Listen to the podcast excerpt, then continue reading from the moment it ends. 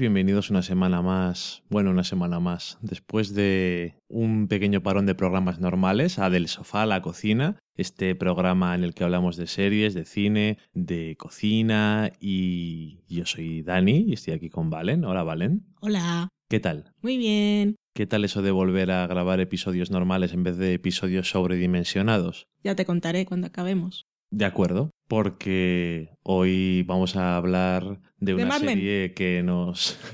sí, de Mad Men. Vamos a hablar de esa serie que nos ocupa tanto tiempo, que es Mad Men. Esta vez, para los que no les guste, por desgracia tengo que decir que tendremos pocos episodios de los que hablar, porque esta temporada solamente va a durar siete episodios, o esta mitad de temporada Hmm. y después terminar el año que viene con otros siete. Además, en la semana en serie vamos a hablar de VIP y su retorno con la tercera temporada. En la cata de pelis vamos a hablar de Matt. Después en la cocina os diremos una receta y después iremos a la sobremesa donde veremos que nos habéis contado. No podremos decir todas las cosas porque ha sido mucho, pero casi lo más reciente, sobre todo en Twitter, aunque ellos hemos ido contestando. Y nada más. Dicho eso, a la semana en serie.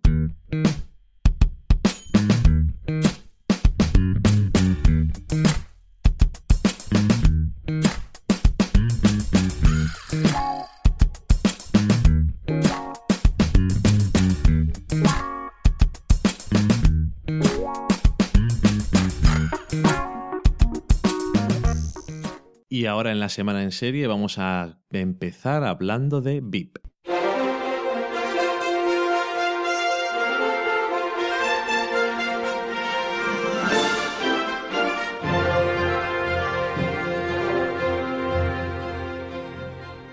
VIP es una serie que vuelve a HBO por su tercera temporada. Empezó en 2012, está creada por Armando Iannucci, el creador de The Thick una serie británica también sobre política. En este caso estamos en América y la serie sigue a Selina Mayer, que es la vicepresidenta del gobierno, un gobierno del que nunca vemos al presidente. Ya hablamos del primer episodio cuando se estrenó la serie y ahora hemos visto la segunda temporada y hemos empezado a ver la tercera. Hmm. La serie eso se centra básicamente en cómo funciona toda la Casa Blanca y sobre todo sigue a la vicepresidenta y a su equipo, en el que tiene varios personajes como el que está todo el rato, bueno, digamos, el tipo que le lleva el bolso, Sí. su director de comunicaciones, diferentes, eh, una secretaria, la mujer que intenta hacer las estrategias, bueno, y también su contrapartida masculina, que no está desde el principio en la serie.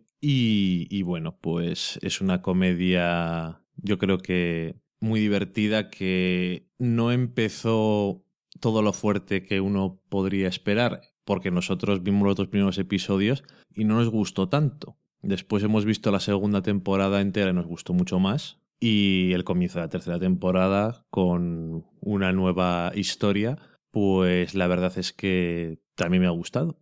Tiene la característica esta comedia de que aunque los episodios pues eso son individuales con sus diferentes cosas, suele haber en cada temporada una trama política que es la que va llenando toda la historia y continúan los episodios uno de otro constantemente, o sea, no son nada aislados. Y bueno, pues en un principio mucha gente, incluido alguno de los actores, dice que los guionistas, también Armando Iannucci, estaban intentando acostumbrarse a ese estilo de hablar americano que es diferente del británico y que una vez que han entrado tanto los actores como los guionistas en los personajes, cree que todo, creen que todo es más fluido y yo creo que puede ser verdad.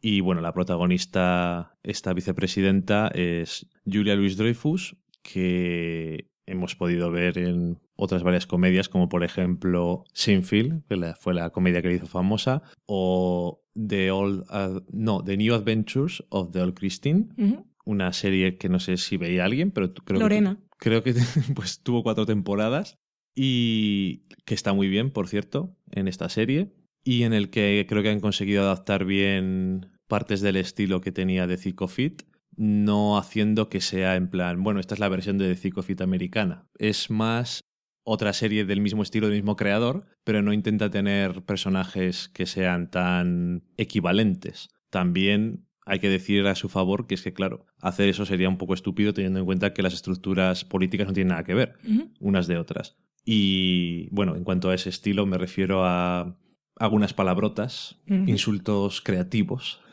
y utilizar la política para hacer humor, que es una cosa que a veces puede ser fácil, pero en este caso yo creo que se esfuerzan en hacer las cosas bien y no tiene mucho que ver con si son demócratas o republicanos. De hecho, casi, bueno, no, creo que nunca sabemos si son, pero sabemos que pueden opinar sobre diferentes cosas, eso no tiene nada que ver. Y no sé, si no la habéis visto, la primera temporada no empieza muy así fuerte, pero desde luego la segunda temporada y lo que hemos visto de la tercera es muy recomendable. Yo soy muy fan. Em, cuando empezó la serie, bueno, lo que vimos, esos dos primeros episodios cuando la estrenaron, no me emocionó mucho y quizá precisamente por eso que decías que no había personajes equivalentes. Bueno, que yo esperaba un The Thick of It americano. Y allí teníamos al gran Malcolm, Malcolm Reynolds, iba a decir, ese es de Firefly. También es grande, pero es Malcolm Tucker, no Malcolm, Malcolm Reynolds, y era un señor, pues eso, súper mal hablado, tenía diarrea de insultos constantemente, y me parecía que Vip era un poco el personaje de una mujer política un poco tonta que aparecía en la tercera temporada de la serie británica y que aquí no había un Malcolm Tucker y me pareció un poco desaborida. que Malcolm Tagger tampoco era el protagonista de Thick of It. Era la estrella total. Eso no quiere decir que no fuera la estrella, pero no era el protagonista. Sí lo era. Mm, Pues no sé, en las tres primeras temporadas, que es lo que yo he visto, no era como el protagonista. Era el protagonista. Sí. Parecían más ot- otros políticos y él aparecía por allí y desde luego era... era el protagonista. Y en eso que, bueno, lo que vimos no, bueno, no me emocionó, y- pero luego cuando vimos la entrega de los Emmy, que ella ganó un premio, que ella ceremonia que estábamos borrachos, que se grabó solo la mitad del programa, cuando ella salió a recogerlo y salió con el personaje que le va llevando el bolso, haciendo la broma, Sí. me cayó muy en gracia. Y luego un día cualquiera, en esa maravilla que se llama Tumblr, me encontré varios GIFs bastante divertidos y con unos puntos así feministas un poco locos y yo dije, esto me interesa. Y la vimos y efectivamente me gustó. Está muy bien, es muy divertida, es comedia política, sátira. Y el personaje es que está muy bien, pues están todos un poco locos. No hay ninguno realmente tonto, bueno, quizás Jonah, el que es el enchufado de la Casa Blanca. Sí, supongo. Pero todos, todos tienen sus, sus grandes momentos para brillar y están como muy bien definidos y bueno, hay oportunidad para hacer humor con muchas situaciones. Pero sobre todo soy súper fan de Selina. A mí me gusta que a lo largo de la serie también tiene oportunidades la protagonista de dejar claro por qué es vicepresidenta. Quiero decir que es buena política. Sí, además parece que aunque el vicepresidente sea un pringao, parece que trabajan mucho más ellos que Sí. los grandes cargos en la Casa Blanca, presidente y todos sus acólitos. Y sobre todo que se la nota que sabe hablar en público. Y que tiene un carisma y esas cosas que si no hubiera nada de eso sería "¿Y ¿cómo ha llegado esta mujer a ser vicepresidenta? Sí, que no es tonta, que fue la idea que me quedó. Quizás es que no, no le di tiempo a cuajar, es que con las comedias no se puede hacer eso, pero bueno, somos así. Vemos las primeras cosas y si no, pues pasamos a otro tema. Tampoco estamos obligados a, pero siempre hay oportunidad de rectificar. Y sí, ella es, es lista y tiene muy mala leche y tiene muchas grandes frases. Y si buscáis Selina Meyer VIP en Tumblr, si no, nos- si no os convencemos nosotros, pues podéis buscar eso y seguro que encontraréis grandes frases. Como un día que está trabajando hasta las 2 de la mañana y luego tiene que ir a presentarse ante medios y le pide al que lleva el bolso un pintalabios rojo pasión, bueno, tiene un nombre mucho más mejor. Sí. Y entonces dice, mis ojos dirán que es el holocausto y mis labios dirán que es el carnaval. o la gran frase aquella de, y que es de la primera temporada, de, bueno, refiriéndose a cualquier situación, y dice, es como si usas un croissant como consolador. Deja todo hecho un desastre y no cumple ninguna función. o Dios te bendiga, etcétera. Está muy bien, son muy divertidos. Y son 20 minutos, se pasa muy rápido y yo creo que si le dais una oportunidad, Pues- quizás empezar por la segunda temporada, que en realidad está muy bien y ya veréis que os engancha. Sí, el tipo son- de humor y los personajes y las dinámicas que hay. Son de media hora, como todas las comedias de HBO, pero bueno, se pasan muy rápido Mm. igualmente. Y en, por si acaso alguien tiene la que no creo, porque es bastante evidente. Pero si alguien tiene la tentación de cuando salen los créditos quitarlo, que no los quite porque tiene siempre Sí. una escena final. Y suele ser buena. Hay sorpresa después de los créditos. Exactamente. Y bueno, hablando de sorpresas y demás, pues yo creo que vamos a ir a nuestro plato fuerte, que personalmente nos interesa mucho. Juego de Tronos. No te rías de Juego de Tronos. No me río, pero quizá la gente está esperando ese plato fuerte. Ya sabe todos que cuando se acabe la temporada tendremos un especial Sí. con nuestra experta en Juego de Tronos porque alguien necesita saber de qué se está hablando cuando se habla de Juego de Tronos, Sí. no nosotros. Que esta mañana vi un loco que había hecho un mapa interactivo integrado con Google Maps, que lo pusimos en nuestro Twitter y es que solo, solo lo puse para ver cómo iba y salían un montón de escudos que se movían ahí. Es que si ya no entiendo, y luego me pones escudos y no nombres, y yo qué sé quién es esta gente y dónde está. Sí, eso es uno de los problemas. ¿Quién es esta gente? La gente que sí que sabemos quién es es la gente que sale en Mad Men.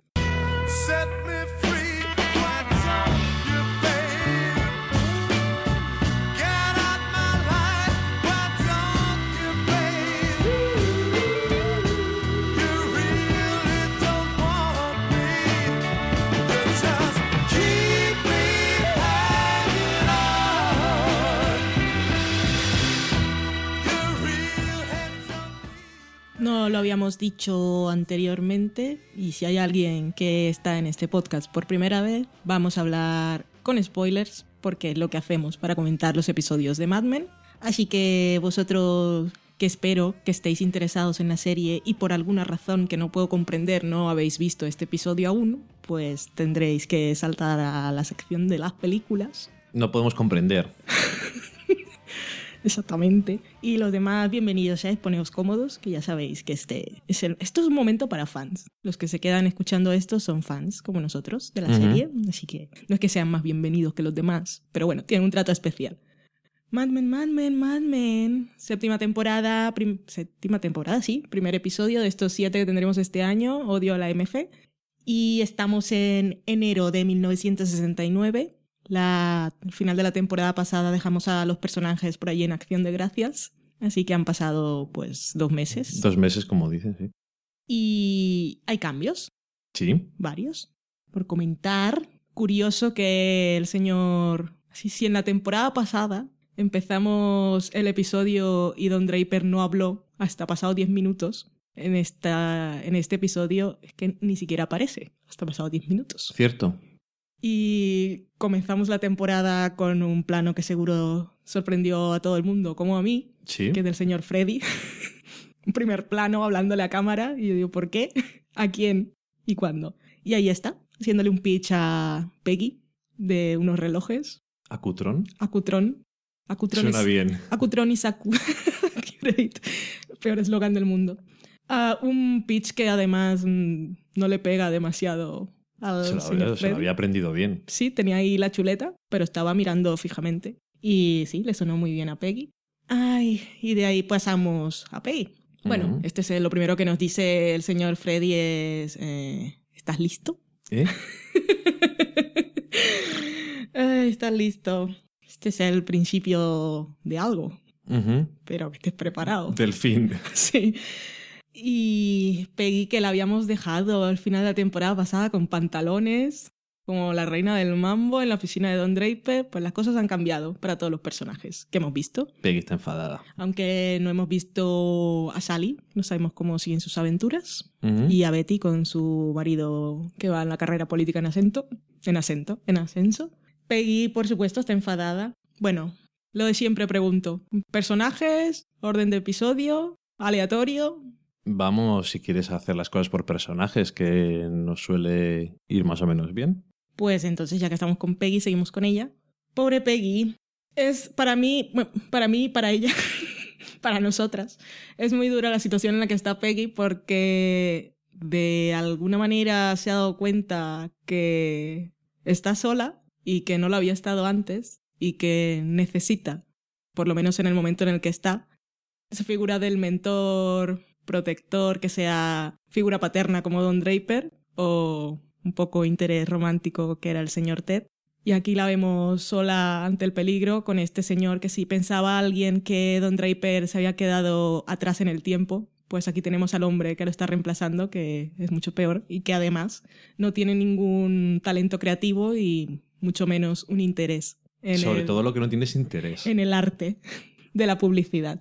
Y Peggy de alguna manera está ahí como atrapada y yo supongo que ella, bueno, las decisiones las tomó ella, no todas, porque así como le dijo a Ted, suertudo tú que puedes, tienes la oportunidad de elegir o tienes elecciones, eh, Don, Don se fue, la abandonó, Ted también, y ella se quedó allí, Abe también, ella los dejó de alguna forma, pero bueno, como que ella está en su en su afán de ser mujer de carrera y mujer independiente y se da cuenta que son los hombres los que han tomado decisiones por ella y la han dejado encerrada en su infierno particular. Sí, que ahora además es cuando más cuenta se debe dar todavía de que como de alguna forma Don Draper ha sido su mentor y tiene esa forma de pensar que tiene él, que siempre se puede hacer mejor y intentar llegar a genialidad de las ideas y todo eso, este nuevo régimen la duele. O sea, ya no puede cambiar, es como es, y este hombre la pone cardíaca.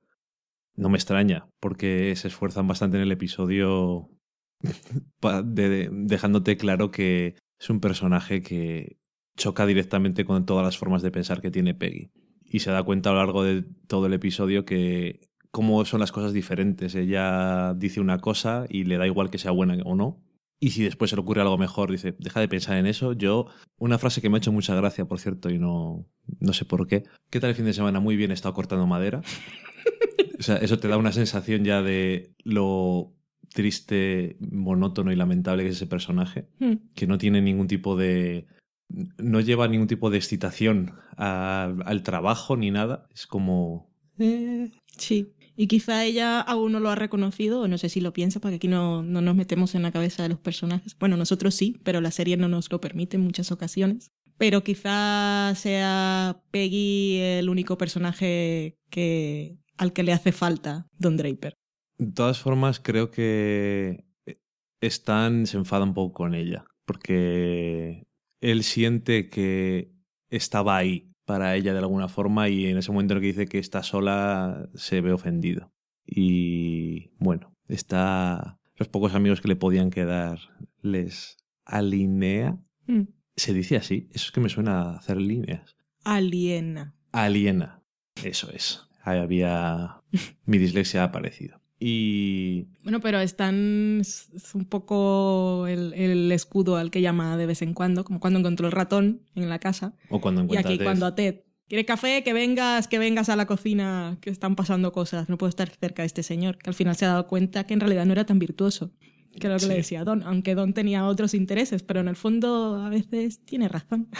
Sí, ya lo hablamos el año pasado, que de alguna forma Don Draper es lo peor, pero tiene otras cosas que no son lo peor. Y una de ellas era que dentro de lo que es siempre era bastante directo, no agradable precisamente, pero siempre era directo con Peggy. No ocultaba lo que pensaba con ella. Era bastante abierto, o sea, para bien y para mal. Mm. Para mal casi siempre, pero bueno, también tenía toda esa otra parte de intentar ser creativo, intentar hacer las cosas mejor que se le ha quedado a Peggy metido dentro, porque lo demás supongo que ella ha intentado ser un Don Draper de otra forma y ser mejor, intentar no caer en sus errores. Y bueno, en fin, es un poco frustrante verla con este nuevo jefe que es... uf, Quien sí está contenta con este nuevo jefe es Don. Hoy sí, no le da ningún problema. No es borracho, se va pronto a casa. Sí, o tiene eh, es predecible, que es una cosa que yo creo que es bastante, y no se lleva trabajo a casa tampoco. Nunca sabes con Don Draper qué es lo que va a pasar, pero con este hombre parece que sí lo sabes. Ella no parece muy preocupada. y chorradas de vestuario, pero que habíamos dejado a Peggy con los pantalones puestos y en este primer episodio parece una niña con las medias ahí debajo de la rodilla, ahí buscando la aprobación del padre que no va a conseguir. Soy inmune a tus encantos. Totalmente. Un episodio que ahora hablaremos con otro personaje que es un poco bueno, es, sobre todo con ese otro personaje, es muy condescendiente hacia las mujeres. Y siguiendo un poco orden de aparición de los personajes, tenemos también a Roger, que no hay mucha historia con él, pero creo que tenemos lo suficiente. Es esa, de alguna forma, esa clásica historia de persona que tiene todo pero se encuentra vacío, por decirlo de alguna forma. Le vemos la primera vez en el episodio tapándose sus partes con un teléfono, rodeado de Amor libre, eh, amor libre, sí, espíritu de los Y- 70. y tiene esa lo que pensaba que él que iba a ser una confrontación con su hija, que vete a saber dónde está metida. En un culto extraño. A mí me da un poco de miedo. Mm. Cuando dice de ninguna forma que tú puedas entender, no sé. Me gusta mucho esa escena porque los dos tienen razón y ninguno de los dos la tiene. Cuando están, yo te perdono, no, yo te perdono. En realidad los dos tienen la razón y no. Sí. Y entonces eso, después de esa, no sé, después de ese- esa confrontación con su hija, se queda en su casa como... Pero bueno, también es triste que su hija lo llamen para quedar y él se piense lo peor. Sí, claro que es lo...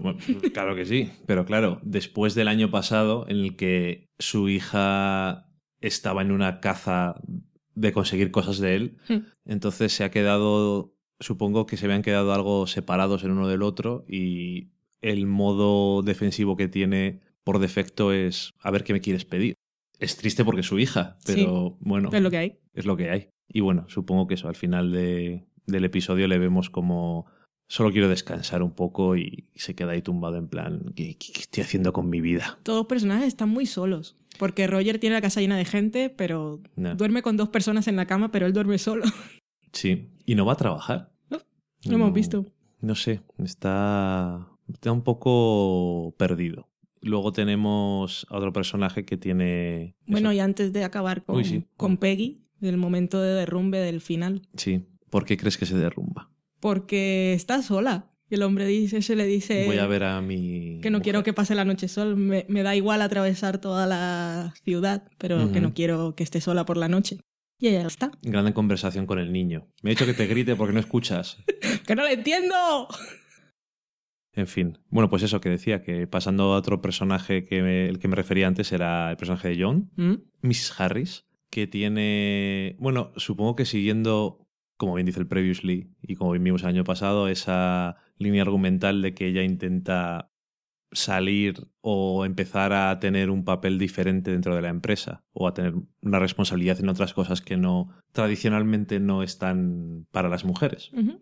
Y tiene bueno tiene dos conversaciones bueno tiene varias conversaciones. Es que tiene muchas conversaciones buenas. Es muy es muy buena parte del episodio esta. Tiene sus momentos con Ken con el jovenzuelo de marketing y con el profesor de la universidad con Ken no pero con los otros dos tiene momentos de condescendencia y un poco ese de machismo ahí metido Con Ken también.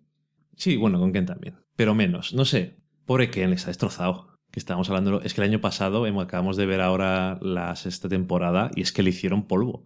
Y ahora mismo está. que no parece él.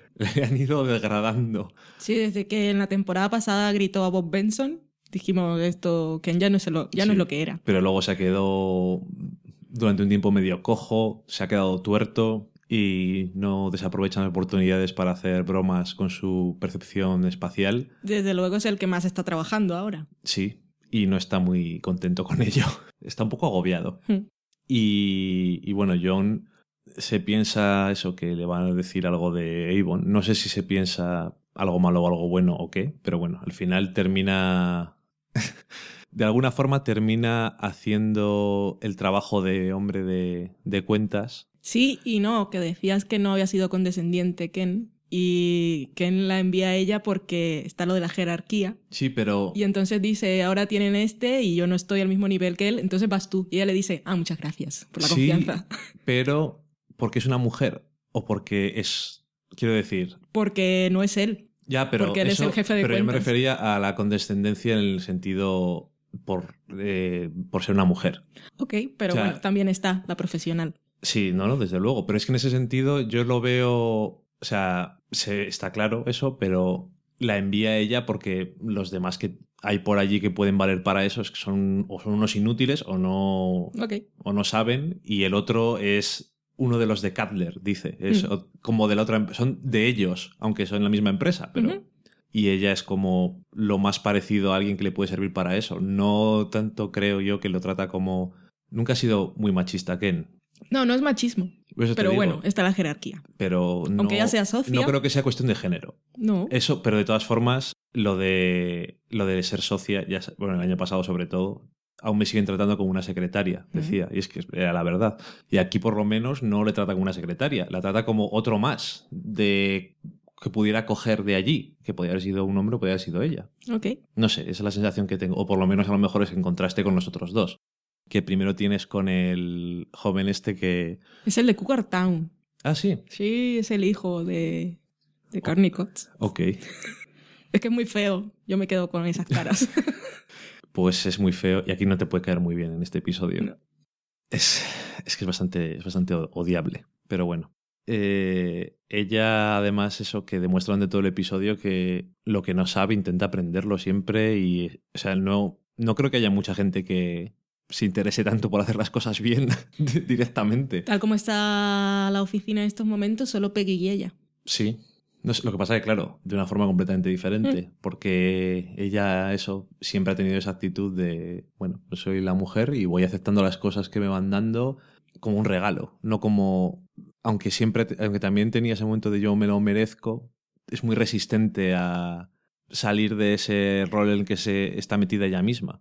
Es que es una mujer que fue criada en su tiempo. Ella es de una generación un poco diferente a la de Peggy Sí. y fue esa mujer criada para Sí, ser sí. admirada y, y que, bueno, tal como le ha ido la vida, siempre espera que cualquier interacción con los hombres ellos esperen un pago sexual a cambio. Como se ve en la conversación con el... Pero bueno, que ella viene con esa necesidad de validarse de la temporada pasada, primero por el encuentro con su amiga, que la admiraba de alguna forma, que un poco da igual cómo lo hayas conseguido, aunque no se imagine cómo había conseguido llegar hasta ahí. Y para ella ser objeto de orgullo de su madre y el modelo a seguir de su amiga, pues, algo que la marcó, pero sobre todo el descubrir que en la oficina todos sabían cómo había llegado donde había llegado, que no se le valorara realmente por sus cualidades profesionales, que siempre las ha tenido, Sí. pero nunca la han dejado brillar.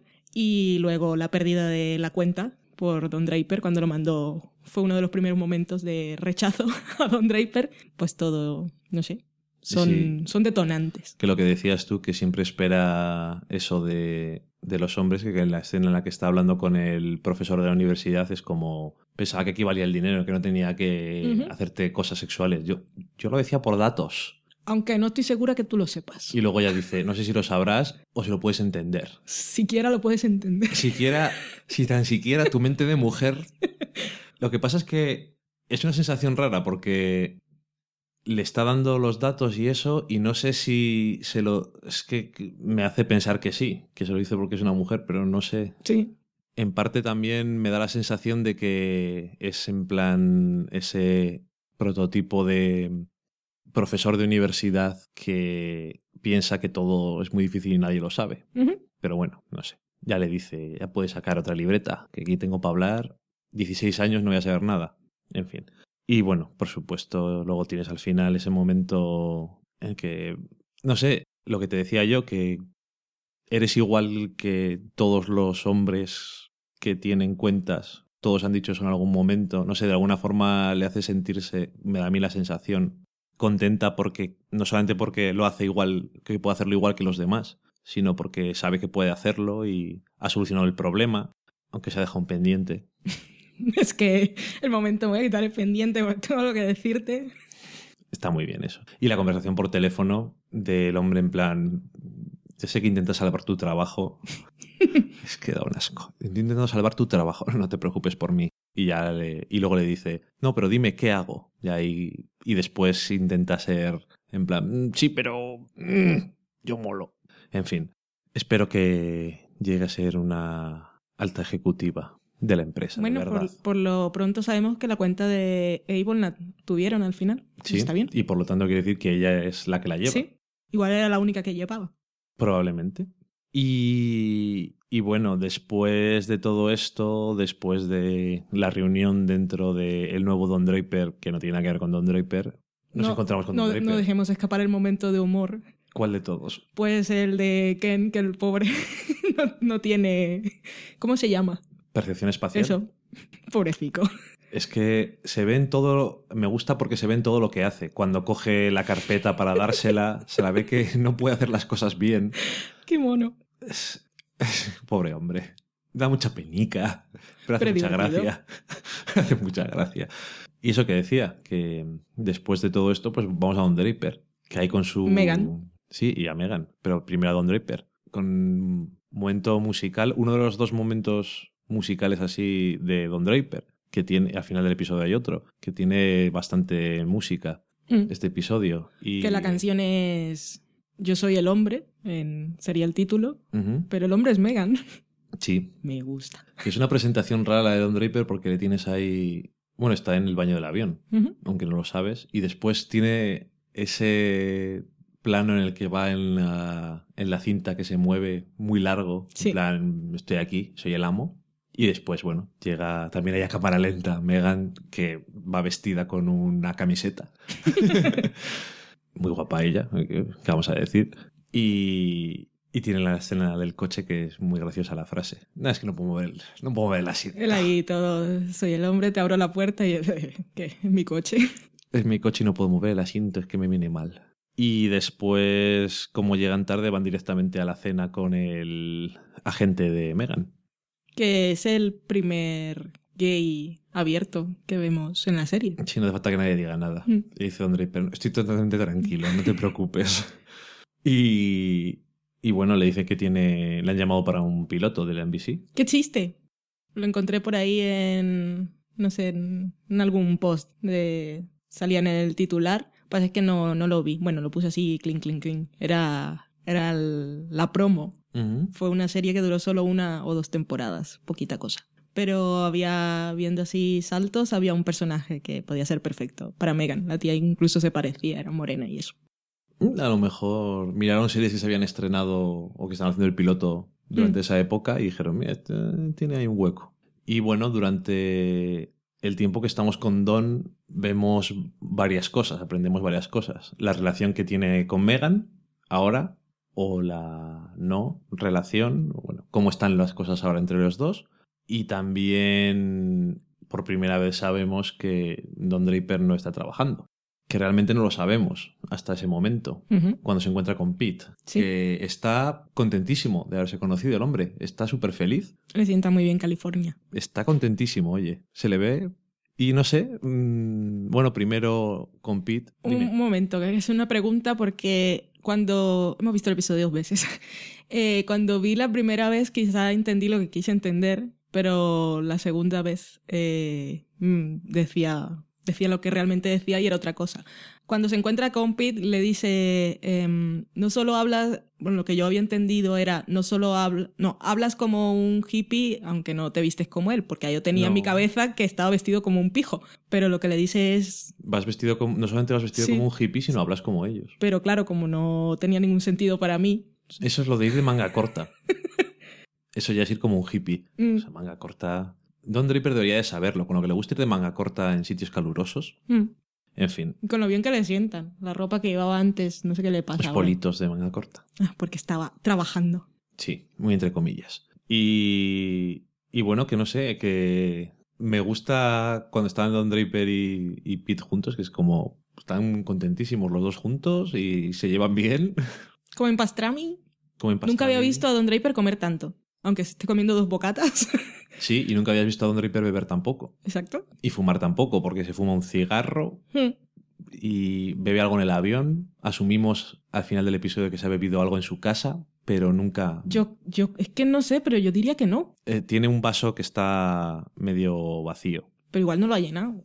A lo mejor se ha echado ese culo y no lo ha bebido. O sea, lo que sabemos es que no está como antes. Que no sé si el trato que tiene con Freddy es. Es casi como yo, yo te doy mi trabajo porque necesito hacer algo Y necesito tu compañía para no beber. Es O sea, de alguna manera él sí quiere cambiar, pero el mundo no está preparado para que él cambie o no esté interesado, sobre todo Megan. No. ¿Qué te parece la relación que tienen ahora los dos? Pues la relación es él, él intentándolo de alguna forma y es que Megan ya ha perdido la esperanza, supongo. Y, pero bueno, intentándolo de qué forma, mintiendo. Ahora una cosa diferente, si antes eran amantes, pues ahora no, no ha sido capaz de decirle que no, tiene que no está trabajando. Y Sí, porque luego cuando está hablando en el avión con el personaje de Neve Campbell, Scream. eh, le dice que él ya sabe que se ha terminado, pero no actúa de ninguna forma diferente a cuando pensaba que estaba bien, en el fondo. Bueno, el, el hecho de via- viajar a verla Incluso es eso, que no sé. como que como si no quisiera rendirse o bueno, es que le quedan pocas cosas también Es en que no la le vida. queda nada tampoco, entonces... Pero, o sea, es consciente de que se ha terminado, pero de alguna forma piensa que creo, creo, piensa que le está haciendo un favor. A Megan también dice, ella no lo sabe, pero está claro que dice, sabe algo, pero no está, no lo sabe. Sabe que algo no funciona. No, es más como ella es joven e inocente y no se da cuenta de las cosas. En el fondo sabe Es que, que- no va bien. Se le ve en todos los momentos en los que están juntos se ve las diferencias de cómo se trataban antes y cómo le sobre todo de cómo le trataba ella a él. Sí, y de cómo hacían las cosas y es todo mucho más incómodo y ella no tiene ningún interés en él. no tiene interés en él, Ninguno, ni como persona, ni como amante. ¿No? Pues que sí va a pasar el fin de semana y ella está tranquilamente. Y él es el que toma la iniciativa. Vamos a celebrar. Y ella, ah, bueno, vale. Espera que me lavo los dientes. y- Esa cara ahí de socorro cuando están en la cama. Sí, incluso eso, después de cenar, no sé hasta qué punto está usándolo como excusa o está ebria como un patán, no lo sé. No, ella es- bueno, es que, que se ha bebido. Es actriz.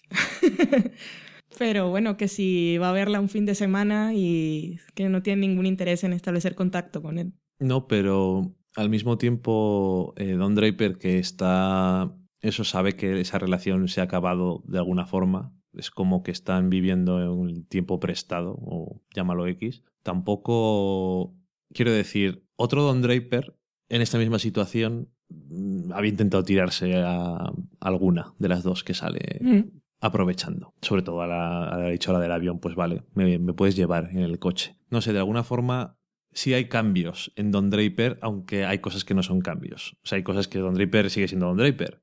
Pero su cambio será difícil. Así como Megan ni se lo cree ni le importa, porque ella le había pedido que cambiara una vez. Y ahora, bueno, ella no tiene tampoco que ver ningún cambio especial. Igual bebe menos, pero no sé. Ella no sabe qué está haciendo él con su vida No. en Nueva York. Ni parece que le importe tampoco. y es que no le importa. tú. Y Mi próxima casa tendrá piscina. Digo, Eh, nuestra casa. nuestra casa, sí. como el sea. momento tele.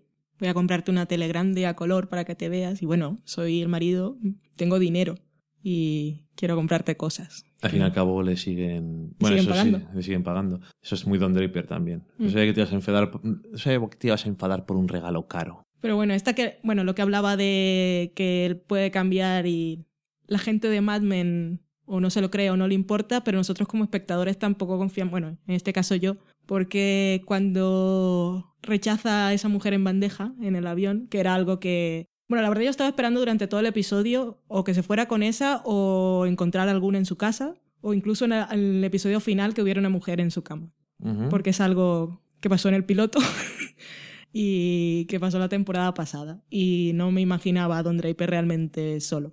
Pero esa cosa de que no me creo que cambies, y es que pienso siempre lo peor de ti, es que cuando rechaza a Neve Campbell, que tiene nombre según los créditos, que no me acuerdo cuál es, creo que era Lee, yo lo que pienso es que lo hace porque ya le he dicho antes que está viuda. Entonces una mujer disponible igual no le interesaba. Pero quizás sí que tiene algo de, de estoy cambiando o, o no. No sé. Igual es que no tiene realmente ganas. Igual es que no tiene ganas. No sé, yo creo que por lo que sé en, el primer, en este primer episodio, él está intentando dejar sus malos hábitos o sus vicios. De alguna, que de alguna forma, el final de la temporada pasada sí resulta un wake-up call de estos que dicen. Entonces, ¿hasta qué punto? Pues a lo mejor cuando le quites de todos sus vicios y de ir tirándose a todas las mujeres que pasan por delante, de estar bebiendo todo el día como un cerdo, ¿qué queda de Don Draper? Que todavía van a quedar cosas que no son buenas, supongo. Mm. No sé. De Y alguna lo otro forma, es si cambia de qué le sirve. eh, eso es otra cosa. Es Pues con Megan no le va a servir de nada. me, me dio un poco de pena no ver a, a sus hijos, Mm. a ver cómo era su relación ahora, pero tampoco en el primer episodio de la temporada pasada salieron Mm. y no sé si hace dos temporadas tampoco. No sé, que yo es una de las cosas con las que más ganas me quedé porque fue con lo que terminó. La serie. Entonces me ha dado pena, pero bueno, obviamente ya saldrá, o sea, tampoco, tampoco pasa nada. Aunque por el Proximin parece que no van a salir, pero vete a saber, porque ya sabes que los Proximins son tan grandes, con tanta información. Ay. Y no sé eso, que le tienes, en, la- en cuanto a la relación con Freddy, eso de alguna forma no había pensado que puede ser eso, que es como yo te doy trabajo y tú eres como mi sponsor. O sea, él sabe que él es una persona que antes era un ebrio lamentable y sabemos, hace dos temporadas le vimos, que deja de serlo Sí. que ha conseguido dar la vuelta a- a- en ese aspecto a su vida. Y no sé si es tanto eso un pago como también él está sacando algo de poder seguir trabajando y poder seguir haciendo eso que en el fondo yo creo que le gusta. En el fondo parece que sí, porque no. Bueno, aunque la última temporada no trabajaba. Es que es rara la situación en la que está ahora. Porque ahora parece que necesita sentirse útil. No lo dejan. porque si está tan solo, podría realmente estar. pasarse. Estar recibiendo dinero. Podría pasarse de todo el día viendo televisión y bebiendo o yendo al cine. Que al fin y al O llamando prostitutas, pero es- esa etapa ya la ha pasado. Es un socio de la empresa, quiero decir. Mm. Entonces, si realmente no le interesara el mundo de la publicidad, era un momento estupendo para no tener por qué tener nada que ver con ello. Y cuando está en Los Ángeles se queda con Pete, no tendría por qué. Sí. Tampoco tendría por qué quedar con él, le interesa ver cómo están las cosas. Eh, está haciendo hacer una campaña y ha hecho más campañas. Ujú. Y cuando le dice quieren ayuda con Oscar Mayer, empieza a pensar cosas y tal. No sé, es como que. Y bueno, vemos el anuncio que luego descubrimos, que al final descubrimos que lo que dice Freddy es de, Mm. de Don Draper, que le pega bastante. Es el Cirano de Bergerac más guapo. Bueno, el único Cirano de Bergerac guapo de la historia, Don Draper. es, el, es el giro de la historia. Y, y no sé eso, que aparte de que le gusta, parece que está en buena forma, en el sentido de Sí. su creatividad. Es que él nunca ha dejado de estarlo. Es algo que siempre he admirado. Aunque en la temporada pasada mucha gente dijera que estaba pasado de moda o que no funcionaba igual, yo sigo pensando que los anuncios y las ideas que tenía, en las- que tuvo en la sexta temporada, eran súper vanguardistas. O sea, él, Mm. Es el hombre que no ha tenido ninguna formación en el campo, que se hizo a sí mismo, pero que en realidad tenía un talento. Y es que Talento de vender la cosas. chispa, bueno, igual cuando no le interesaba menos, pero cuando se ponía un poco, es que siempre tiene el mollo. Y Sabemos que es una persona especialista en vender cosas, no solamente vender mm, literalmente, como cuando vendía coches usados, sino en vender una idea, en vender la esencia de algo. Y es lo que hemos dicho siempre que ha hecho consigo mismo, vender lo que él es. En saber cómo vender las cosas y sabía venderse a sí mismo. Y ahora está en ese punto de que, como siempre, es- como se ha reconstruido tantas veces. ¿cuál es esta reconstrucción que está haciendo ahora? No lo sabemos, pero el año pasado las campañas que hacía eran buenas, pero eran eran extrañas Eran para su demasiado tiempo avanzadas porque para la época. eran había un montón de campañas que no tenía, bueno, no, es que casi todas o todas las eh, campañas que él hacía, que les inventaba, no salía el producto, que es una cosa que no es No. algo para lo que estén preparados en 1968. La de Hawái en el primero, tenemos lo de los ketchup, tampoco salía. Mm. Ese era siempre, bueno, el anuncio del coche, también era así. Siempre su idea era de el comprar la mente del espectador, el dejarles la idea plantada allí, hacerles un inception y dejar eh, poder tener anuncios siempre en su cabeza. Y eso es una cosa que no que no, conse- no, Sí, era, no como- consideraban era lo que hacía consigo mismo, vender un- una imagen de él y con pocas cosas, pues dejar que fuera tu idea sobre él y no, no precisamente lo que él era, porque él no, no, no ha estado muy contento con su persona, pero todo el resto de la gente que lo conocía siempre tenía una idea, quizá que incluso era la propia imaginación de ese comprador, el que cre- creaba la imagen de Don Draper y no tanto el Don Draper que era en realidad. Mm.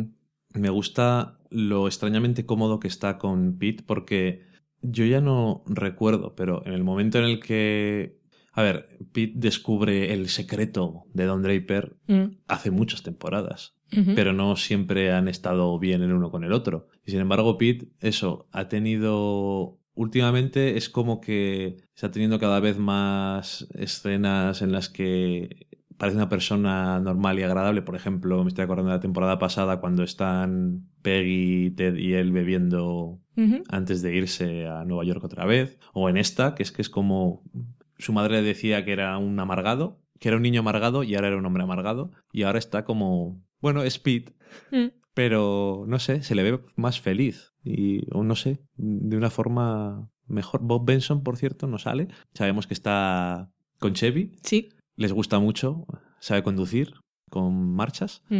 Y no sé, eso, Don Draper está ahí. Todavía digamos que estamos expectantes a ver a verle en otras situaciones. Porque, como decías tú, el personaje de Nick Campbell tiene nombre, aquí no se dice, por lo tanto, sospechamos que va a volver a salir. ¿Qué ocurrirá entonces? Ya lo veremos. O sea, vamos a ver qué es lo que hay.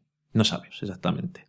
Y luego, por supuesto, tienes momento final. Bueno, primero está el dis- creo que es el discurso de aceptación de Richard Nixon Sí, 20 de enero del 69. Ahí estamos. y que también es muy apropiado. Igual, Nixon ha estado muy presente en toda la serie.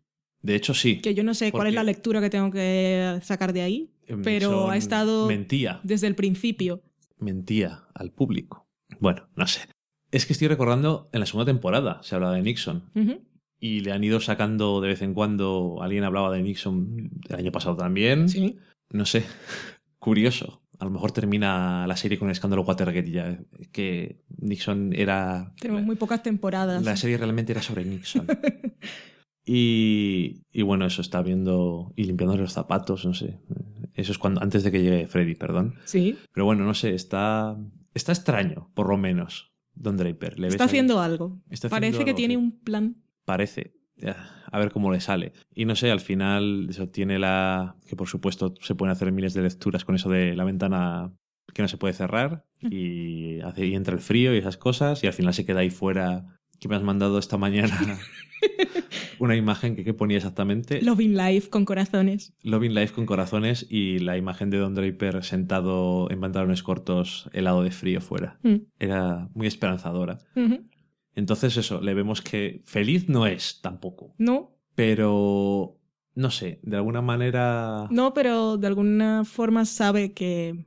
Pero eso siempre lo ha sabido. Es que él no cree que tenga derecho a ser feliz porque nunca se sintió amado y no cree que la gente lo pueda querer y ahora, pues, no sé, de alguna forma está ahí. A ver si pago las consecuencias de mis actos. Pero en realidad no sé cuál es, cuál es su plan verdadero. a lo mejor está intentando ser una mejor versión del mismo para que alguien lo quiera, sin forzar. Pero hasta que no sigamos viendo la serie, la temporada, pues no tendremos mucha idea de ver cuál es el efecto exacto que ha tenido los acontecimientos del año pasado en Don Draper. Como siempre le pasan cosas, siempre le marcan de alguna forma, pero no siempre uno las toma de la forma que hay que tomarlas, o dos, no sigue mucho en su idea, porque a veces tiene un plan, pero no es capaz de seguirlo hasta el final. Sí, pero eh, en esta ocasión al menos no ha huido. No, porque, como le dice en el avión, realmente creía que lo podía hacer funcionar. O sea, no era una mentira, Mm. no era cínico en ese aspecto, pero no ha funcionado. Ahora, siguen juntos, llevan ya tres temporadas Sí. juntos, que a lo mejor mucha gente no se lo esperaba. No. Con Megan, además, que es un personaje, una persona que crea fuertes sentimientos. Matthew Weiner es muy troll de sí mismo. Sí, sí, Le gusta trolear. sí, sí que le gusta. Siempre deja alguna cosica por ahí de. Voy a hacer un. Habéis dicho no sé qué. Pues, yo os lo digo. En fin. ¿Qué te ha, ¿Te ha gustado el episodio? Sí, me ha gustado, pero me ha dejado con muchas ganas de más. Porque Es, es, es, creo que es el, bueno, no sé si es que ya estoy en el momento de que sé que se va a acabar la serie, pero es quizá el primer episodio de temporada que parece más principio de cosas. Bueno, ya, ya lo decía Freddy. el principio de algo. Y hace muchos años que no empezábamos temporada de Mad Men sin episodio doble. En este caso es que es lógico, porque solo son siete episodios. Es lo que hay. Pero se me ha, me ha sabido muy poco. Me ha dado bastante pena. Y al mismo tiempo Es que no sé si estas cosas. Es de los episodios. De los primeros episodios que más me han gustado. A lo mejor, no sé. A lo mejor es que cada año tengo tantas ganas de verlo que siempre me parece el mejor de todos. Pero no es como si es hablando en caliente. O sea, hemos visto el episodio dos veces. Hemos podido reflexionar sobre ello. Hemos podido dormir. Y nuestros pensamientos están más o menos claros. A mí me ha gustado mucho el episodio.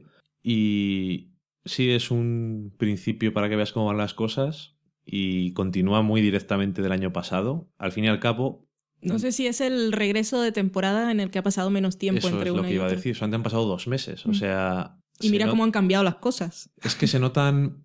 Sí, eso es verdad. Pero otras veces ha pasado. Hay un salto temporal más largo y los cambios son más radicales, aunque sea estéticamente, por decirlo de alguna forma, o en la superficie.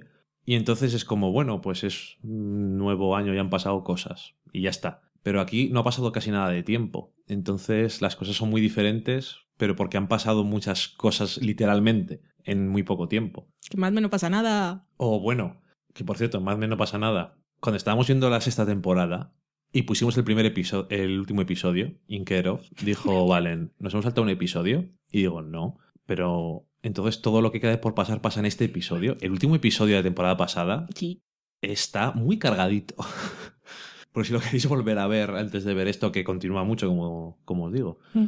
Está potente, para que lo digan que no pasa nada. Y también, viendo la temporada, eso, los primeros episodios suelen ser más suaves, por decirlo de alguna forma, y luego las cosas se van acumulando y van y desembocan en episodios muy buenos.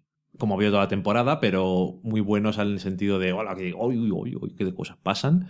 Y este año que tienen menos episodios, en cierto sentido, no parece que haya variado, pero bueno, como la estructura de las temporadas es diferente, supongo que o hay una compresión de lo que va a pasar y hay menos momentos, o Matthew Weiner ha pensado en toda la temporada, o sea, los siete de este año y los siete de la que viene, y sabe que hay un punto un giro, un punto de giro importante en la mitad de la temporada que tiene pensada que le puede valer como final de temporada o de media temporada, por decirlo de alguna forma. Sí, lo que ha dicho es que la ha pensado como una entera, pero que bueno, que es consciente que esos 14 episodios, pues el 1, el 7, el 8 y el 14 tienen que ser, en el momento que correspondan, tienen que servir como inicio de una temporada y final, y final de serie. Pero la pensó como una completa.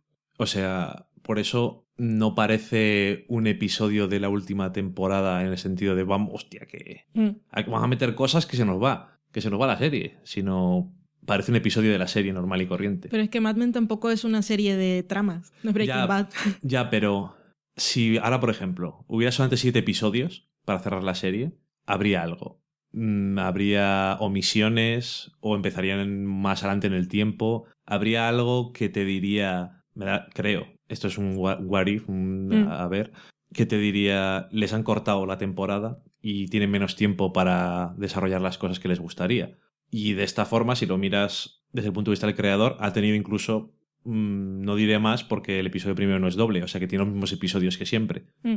O no, tiene 13 normalmente, o sea, tiene un episodio de Tiene un más. episodio más. O sea, Bueno, es que el prim... Sí. sí, tiene un episodio de más que las demás temporadas, por lo tanto, tiene incluso más espacio para hacer las Mm. cosas. Y no es como si en medio de la temporada no se pueda inventar, entre comillas, algo con lo que cerrar, porque la temporada pasada tenemos la fusión de las dos empresas que ocurre, no recuerdo, pero podrían bien haberlo puesto como a media temporada.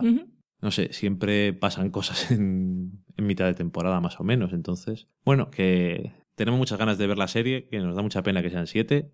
Con Mad Men se podría hacer un, un baremo de la infelicidad. Es decir, de uno a Don Draper. ¿Dónde está Peggy? Pues está en el nueve y medio. y Megan también. Megan tam- bueno, está harta de la vida con Don, pero también están todos los personajes, menos John, que me gusta ver que por lo menos hay un personaje que solo hemos visto en el ámbito laboral y se está buscando un poco la vida y sigue recibiendo las mismas decepciones eh, por, por ser mujer o por su condición de socia o por lo que espera de la gente con la que se encuentra, pero se le, se le ve bien. Ujú. Ken está bastante harta también. Roger, pf, está, es que, no sé, a ver cuándo me muero. la vida no tiene sentido. Un poco sí. Y Megan con lo de la tele ¿qué voy a hacer yo con esta tele aquí? Si la gente que viene aquí mis amigos, actores, yo también voy de, soy una actriz que está buscando la vida. Y en realidad el dinero puede que haya ahorrado algo de su serie, pero seguro que, como siempre, gran parte de su dinero, si se permite estudiar y estar ahí sin trabajo, viene de Don. Sí. De, Le miente de al hecho, mundo. esto del dinero y esas cosas también aparecen en otras temporadas, en la quinta temporada, sobre todo lo de... Es en la quinta temporada, ya es que no me Mm. acuerdo de las cosas. Sí, ¿verdad? Sobre todo en la quinta temporada que es, bueno, ahora voy a ser actriz, pero aquí la gente está peleándose por una cosa, no le- yo no necesito dinero. Y se les encara a una compañera suya y esas cosas. No sé, si quieres sentir una más del mundo de los actores y del mundo de Hollywood, supongo. Mm. Eh, Y Peggy y Don que re- realmente necesitan de... Necesitan triunfar en el trabajo para sentirse mejor como personas. Y en eso los dos son muy sí, equivalentes, sí, porque paralelos. Peggy, si en el trabajo no se sintiera tan frustrada, no se vendría abajo, Mm. tanto por Sí, sí. encontrarse sola. O sea, se encuentra sola no solamente en su vida personal. Mm. Y el trabajo siempre ha sido, en los últimos años, un sitio en el que refugiarse y en el que realizarse. Y a Don lo de que, que lo hayan echado de la, de la empresa, quizás es lo que más le ha afectado porque él, en cierto modo, menos en cuestiones de amantes, había sido siempre muy honesto con Megan. Incluso el momento ese de la temporada pasada cuando le cuenta lo de los hijos. Siempre, desde el principio, fue bastante abierto y tenía esos momentos de, de confesión con ella. Y ahora no ha sido capaz de decirle que, que ella tampoco le habría sorprendido. Estaba que- borracho perdido. Es que al fin y al cabo... Y lo habría apoyado también, pues no sé, unos meses sabáticos. Igual ella no le habría dicho tanto vente aquí, pero bueno, no lo sabemos. Es que al fin y al cabo, Don Draper llevaba muchos años haciendo lo que le daba la gana y nunca le echaban. Mm, Entonces sentía que siempre le quedaba eso. Que da igual cómo le fuera la vida, que siempre podía tener su despacho e ir allí a cagarse el en rollo la cara a los de demás. qué es la felicidad. Y el, lo- cuando el olor del coche nuevo y la valla gigante que te dice que no importa lo que estés haciendo, lo estás haciendo bien. No tiene nada de eso. No, no tiene nada de eso. Y que por cierto le dice, le dice en el avión la- el personaje de, de Nick Campbell que le eche la culpa de eso a los de Madison Avenue, que es de quien tenía que sentarse al lado de él, Mm. pero a lo mejor que termina ahí la escena. Entonces, no sé si quiere remarcar un poco que a lo mejor tiene que echar la culpa de más cosas. Pero bueno. Y ahora, si no hay nada más que decir, para terminar, a los conspiranoicos de que estuvimos todos un poco locos la temporada pasada con lo de la camiseta de Megan y si estaba muerta, si se iba a morir y todas esas historias. Sharon Tate, pues los conspiranoicos siguen. Ya me voy a bajar de, de ese automóvil descapotable porque a menos que ahora Matthew Weiner decida hacerme el regiro, no parece que le interese ir por ese lado. Pero bueno, para, para alimentar conspiranoias, Sharon Tate es asesinada en 1969, que es el año en el que estamos ahora. Es asesinada en agosto y estaba embarazada, entonces ya hay muchos que dicen que igual se quedó embarazada ahora con esta visita. Que sería... Y además está viviendo por allí en el... que más o menos por la zona donde estaba la mansión. Luego está, que eso no lo he leído, pero bueno, para alimentar más conspiranoias, eh, Don dice que esto parece la casa de Drácula. Y bueno, está la película del baile de los vampiros de Polanski. y la casa está un poco así abandonada, que es perfecta para que entre alguien. Pero es que ella no es Sharon Tate. Y la serie siempre trata a los hechos reales como reales. Entonces no, no creo que vaya por ahí. Pero para más conspiranoias está lo de las promos con aviones y tal. Y eh, la película que estaba viendo Don Draper, la que Ujú. era hojas, bueno, páginas de libro pasando, es la película Horizonte Perdido. Y ah, no me parece lo más importante de la trama, pero mucha gente se ha quedado con ello. Y es que un avión se accidenta. Y entonces, bueno, por lo que sé, esta gente va a parar a Shangri-La que es esa cosa que está así como mítica, un paraíso donde la gente no envejece y todos son inmortales y todos son felices. Bueno, un paraíso. Entonces la gente no piensa en el Shangri-La, que igual creo que es por donde podrían ir las cosas o lo que está buscando Don. Por lo de el anuncio del hotel de que hay que morir. Incluso lo decía literalmente, tienen que pasar cosas horribles para que puedas ir al cielo. Y el, libro del infierno, lo- el infierno de Dante, ese tipo de cosas. ¿Dónde estamos ahora? En un purgatorio, no lo sé. No sé si vas a conseguir redención algún día. Pero la gente se ha quedado con eso del avión y como viaja mucho, Ujú. ya están diciendo se va a morir en un accidente. Y yo, joder, demasiado cliché. Ahora, si se queda embarazada Megan ahora, es un buen elemento dramático, porque es una jodienda bastante interesante. Si antes no le interesaba, pues ahora menos. Sí, sí, much- mucho menos, porque ahora ni siquiera está casado con alguien que le interesa estar casado, ni casi que le interesa en general. Mm. En fin, ha vuelto Mad Men, han vuelto nuestras conversaciones mm, cortas sobre la serie, que duran más que el capítulo, una vez más. Y nada, que dicho eso, pues nos vamos a ir a la gata de pelis. Por favor.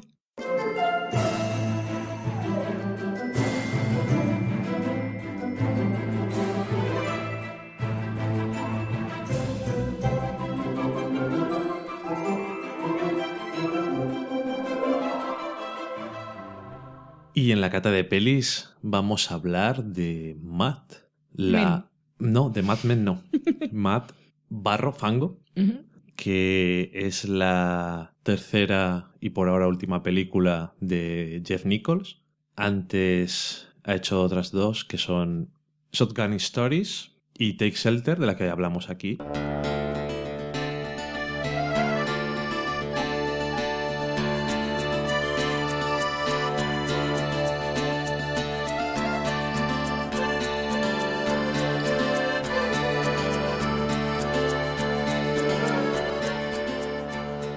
Esta película tiene como uno de los protagonistas más llamativos a Matthew McConaughey. No es, supongo, eh, bueno, es el que su personaje le da nombre a la película.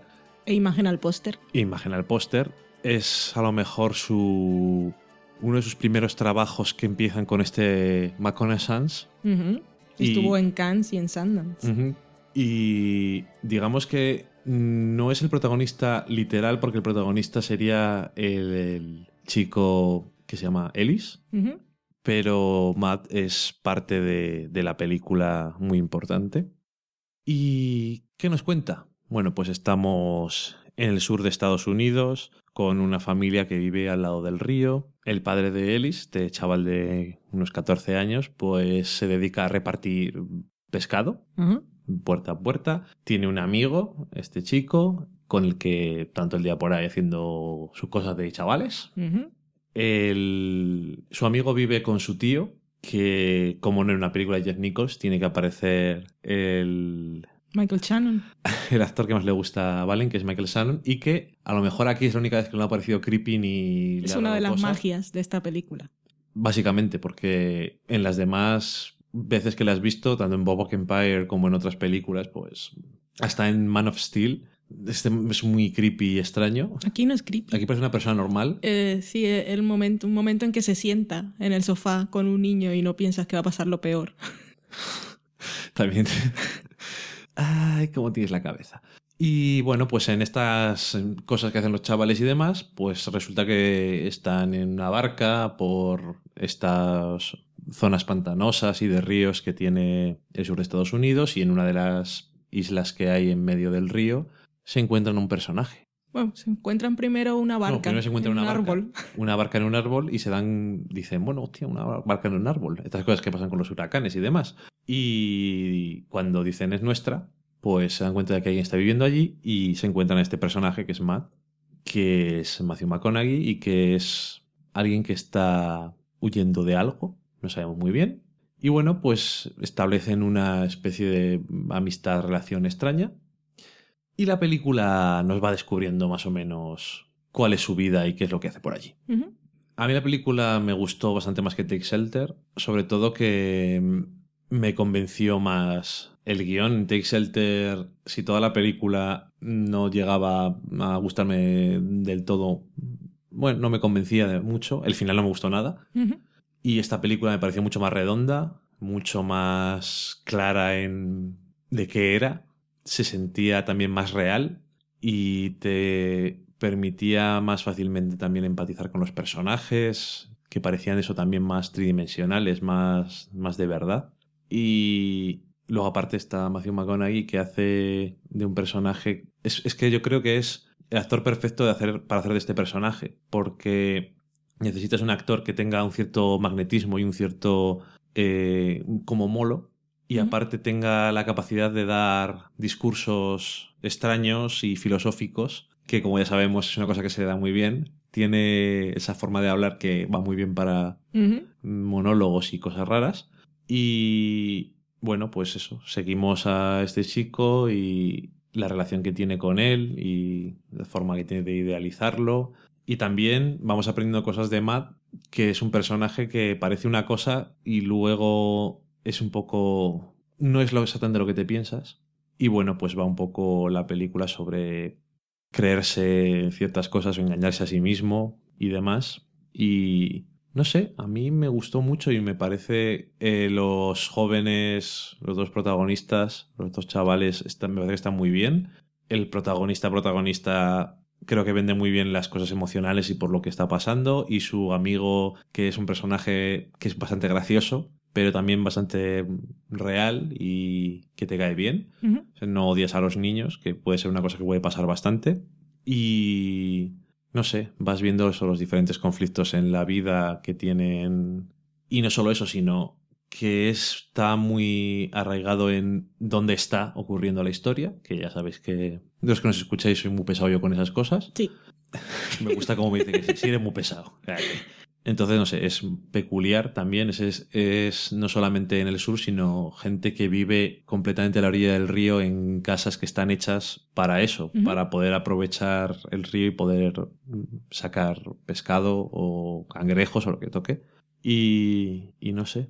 No quiero contar mucho más tampoco de la película porque a lo mejor va por algún sitio que no te esperas al principio. Eh, la dirección me ha gustado. En esta ocasión, la. Esta. Iba a decir manía, eso que le gusta mucho a Jeff Nichols de filmar la naturaleza, que en Take Shelter pasaba, se movían mucho las hojas. Una cosa que muy. No al punto de Terrence Malick. No, no Es ese otro punto, estilo. eso es otro mundo.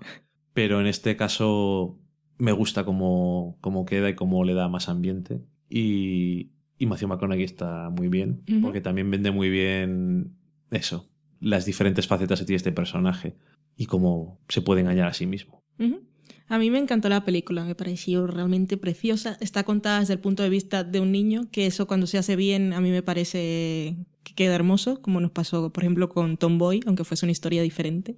Y en este caso tenemos a este niño que es el que nos descubre al personaje de Matthew McConaughey. Y por lo que no podemos contar mucho más es porque ese personaje tiene algo de misterio y es muy ambiguo y tenemos que ir descubriendo quién es y qué tanto hay de verdad en sus historias, tal como lo hace nuestro personaje protagonista, que es. Ellis. Pero la película es muy bonita porque, bueno, Ellis cuando lo conocemos, él vive con sus padres, que por cierto su madre es Sarah Paulson y su padre es Ray McKinnon, que es, bueno, lo habremos visto en Deadwood y es el guionista Creador. creador de Rectify, que esperamos que vuelva pronto. También aparece por allí Reese Witherspoon. Reese Witherspoon. Dilo tú, que no me sale. Reese Witherspoon. Gracias. Y, y, bueno, este, cuando conocemos a Ellis, eh, conocemos a su familia y sus padres pues no están en su mejor momento. Y él está en esa edad también de enamorarse y de alguna manera esa, él necesita creer en el amor. Y Ujú. es lo que quizá más me gusta de la película. También hay mucho de relaciones padre-hijo Ujú. en O diferentes casos. Sí. Y él también ve en Matt esa figura de padre idealizada y un poco de modelo a seguir y que necesita algo en que creer.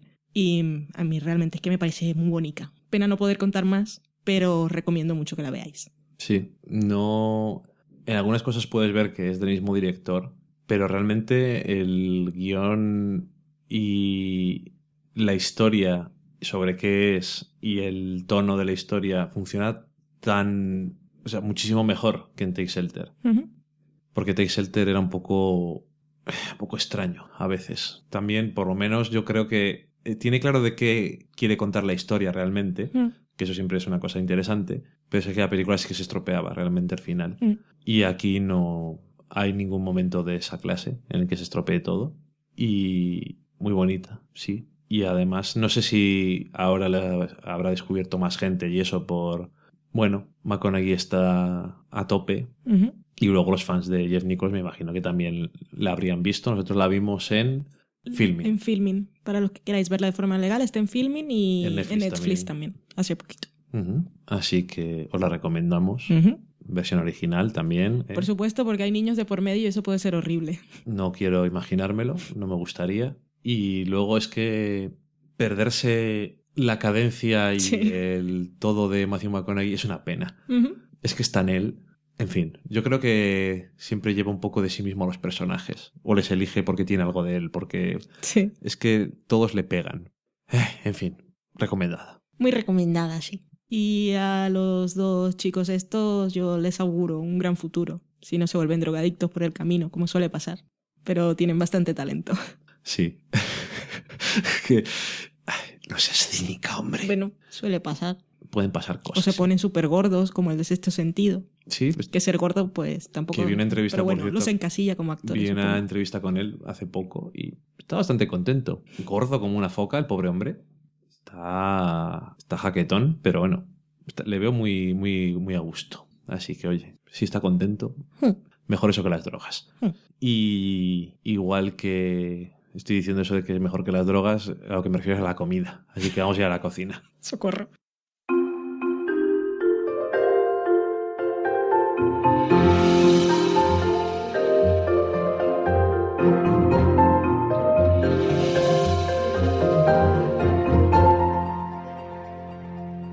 Y ya estamos en la cocina donde he dicho que la comida no era mala, pero bueno, esto que voy a comentar en altas dosis tampoco es bueno. A ver.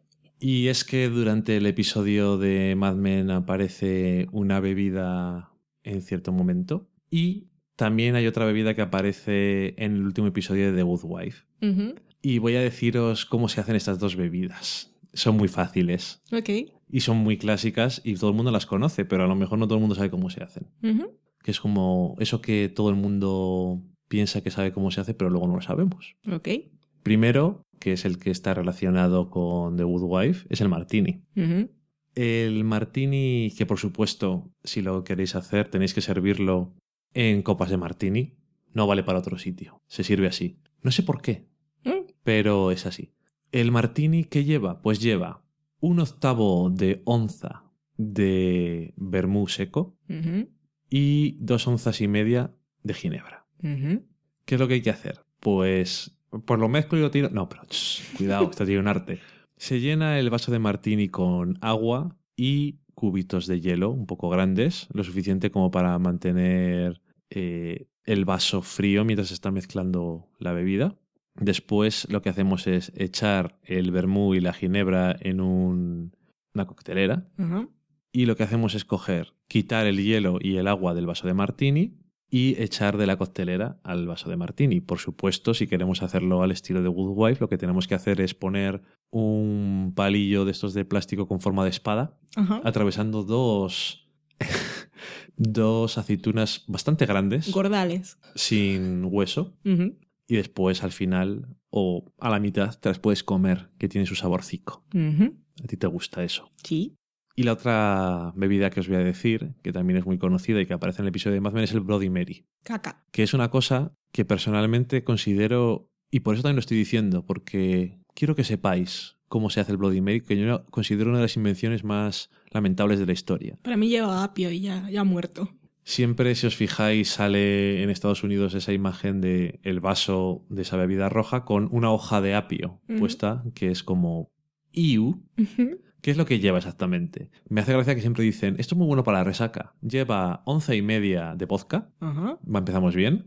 Dos onzas de zumo de tomate, que esté frío. Un toque de salsa Worcester, lo que llamamos aquí, bueno, la que podéis comprar en cualquier sitio como la salsa Perris. Un toque de sal de apio. Un toque de tabasco. Y sal y pimienta recién molida. Ujú. Como pone la receta, al gusto. Al gusto es ninguna de las dos cosas y tampoco lo anterior. Lo que hay que hacer simplemente es meter todas la- todos estos ingredientes en una coctelera que esté llena de, de hielo y agitar muy bien y meter dentro de un vaso de cóctel, una copa de cóctel que esté enfriada. Muy bien. ¿A ¿Alguno de vosotros os gusta el Bloody Mary? Decidlo, por favor. Si es así, ¿Por qué? ¿por qué? Bueno, hay gente que le gusta el apio. Pero es que, bueno, yo lo reconozco que yo. Hay una cosa que nunca me ha entusiasmado, ni siquiera en concepto, que es el zumo de tomate. Es decir, me gusta la salsa de tomate, me gustan los tomates, pero el zumo de tomate, o sea, beberme zumo de tomate, es una cosa que en mi cabeza no computa. No está muy buena. Yo recuerdo que pedí una vez el Bloody Mary en un bar, porque nunca lo había probado y quería ser fancy. Yo. Cuando llegó ahí con la rama de apio dije, socorro, ¿qué es esto? Yo lo pedí una vez que tenía una de estas pulseras en las que puedes pedir lo que quieras, es decir, que no estaba perdiendo dinero. Y Yo dije, sí. por favor, un Bloody Mary. Lo probé y dije, ¿por qué alguien se pide esto? Tire esto, por favor, y póngame algo que me guste. En fin, parece que es una bebida que es muy popular en Estados Unidos. Mm. Y yo es que no lo entiendo. Y lo del martini, que me hace gracia porque yo antes pensaba, en mi juvenil ignorancia, que cuando alguien decía, póngame un martini, como por ejemplo James Bond, mezclado no agitado y esas cosas, Dry Martini. entonces yo decía, pero si no tienen que hacer nada, solo tienen que coger la botella de martini y echarlo. Porque se llama martini. Mm. Entonces yo pensaba que el martini era martini y ya está. Con Y luego- aceitunas. sí, y luego descubrí que tenía vodka y cosas de esas. De hecho, es casi todo vodka. Porque ya habéis visto las proporciones y de martini, o sea, de vermú tiene muy poco. Ginebra. Uy, vodka. El vodka es el del Bloody Mary, Mm. perdón. Ginebra. Es casi todo Ginebra. Así que, mm, complicado. Y bueno, eh, no quería volver muy fuerte tampoco. ya con alcohol, hay que, hay poner comida antes en el estómago. Muy fuerte de, de intensidad de la receta y complicación, pero vamos, fuerte en otros sentidos. Esto, por supuesto, es para beber mientras ves Mad Men o The Good Wife, series que admiten el alcohol no porque sean malas, sino porque acompañan por su elegancia. Ajá, distinción. Al Brody Mary no acompaña prácticamente a nada. Pero bueno, lo dicho, si a alguien le gusta, no sé si alguien lo dirá después de meternos tanto. Seguro que sí. Sí, si claro. siempre nos dicen todas las cosas. Mm. Eso, nos lo comentáis. Y nada, dicho eso, hablando de comentarios vuestros, vamos a pasar a la sobremesa.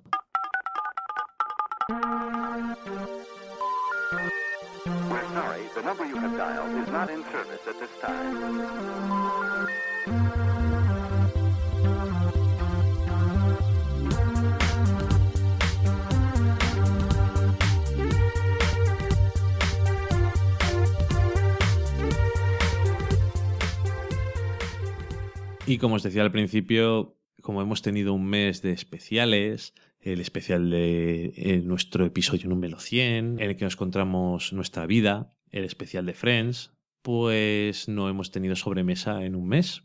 Así que ha habido un montón de cosas, sobre todo en Twitter, que no vamos a poder comentar, pero todos os hemos respondido. Sí, quizás es donde respondemos más rápidamente y siempre. Sí, porque tenemos esas. Las alertas de Twitter siempre están ahí. Y bueno, siempre intentamos responder a todo, pero a veces se nos olvida el blog y cosas de esas.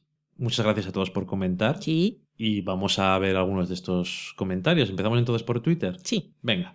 Tenemos a Miguel Pastor, Miguel Besta en Twitter, que no se le olvidan las cosas y nos, recor- nos recordaba que le habíamos prometido ver una recomendación que nos había hecho, una película española que habíamos olvidado por completo. Yo no sé hasta qué punto prometí, dije igual estamos interesados, Mm, no sé, no, no firmé. Igual está el Twitter por ahí y me lo sacan en la cara como hizo Pilar el otro día con una conversación de WhatsApp. Puede pasar. La película en cuestión es Mientras duermes, que igual sí la vemos, porque es una película mal rollera y como a mí las comedias españolas y esas cosas no me van, pues una película mal rollera, si está bien, sí que la puedo ver. Y es que cuando alguien me dice ese título, siempre pienso en la película de Sandra Mientras Bullock. dormías. No puedo evitar. o sea, es muy triste. creo que no, creo que no tiene nada que ver. No, ya, pero en el fondo también es un poco mal rollera, si lo piensas. pero Además bueno. sale el señor ese de las cejas, qué buen actor. El de la Luis cárcel. Tosar. Ese, el de la cárcel. El que está en la cárcel, ¿no? Viva yo. Eh, Luis Mayorgas nos decía que le había gustado mucho el especial de Friends y eso que solo llega a la categoría de, espectador casual cuando lo echaban en Canal Plus. Se veía algunos sí de vez en cuando cuando los pillaba. Y entonces decía ahí a ver si colaba que cuando hiciéramos un especial de Cirti Rock pues que lo iba a disfrutar mucho porque en su casa la habían visto entera y eran muy fans. En, este, en esta ocasión sería un poco más complicado porque yo sí soy fans, pero yo no creo que tú hayas visto más de cinco episodios. No, mentira, las últimas temporadas las he visto. En Pero las últimas temporadas, eso no, no lo digas, mejor no digas nada. Tal como decía Luis Mayorgas, eso puede ser un deal breaker, que eso, eso es muy de la serie. Así que ahora que te tendré en cuenta su comentario de deal breaker, lo tendré ahí en el sospechar, pero es complicado que hagamos ese especial. Porque tú no has visto la serie, no eres fan de Liz Lemon y te odio un poco. Pero ¿por qué dices esas cosas que no son verdad? ¿Es verdad? No. Sí, lo es. Miguel Pastor de, si estaba siguiendo la conversación y dijo, ¡eh! Un momento, quietos paraos. Si los especiales van a la carta, yo me pido uno de Friday Night Light. Pues Ese es más difícil aún. Estate esperado. Siéntate esperando ahí porque. Yo lo intenté. Y ya lo, creo que lo comentamos en Sí, el lo hemos especial. dicho varias Sí. veces. Yo lo intenté con la serie, pero no. Y en realidad no. Ya sé que las cosas que se dicen. No, no diré que está mal, porque yo no la he visto, pero es que en realidad no me interesa. No, yo he visto. Creo que 10 episodios de la primera temporada, yo creo que es suficiente. Es dramón con cámara movida, entonces no. Bueno, pero si es que no por eso, que no. Yo estoy hablando por mí, tú puedes decir lo que quieras. Ya digo que no solo por eso, que. Para mí sí. Ok. Y si hay alguna serie que sea un dramón con cámara movida, podría interesarte. Es complicado de entrada. Ok. Más la gente que admiro no suele usar la cámara movida, ni el dramón como base para Mm. narrar la historia.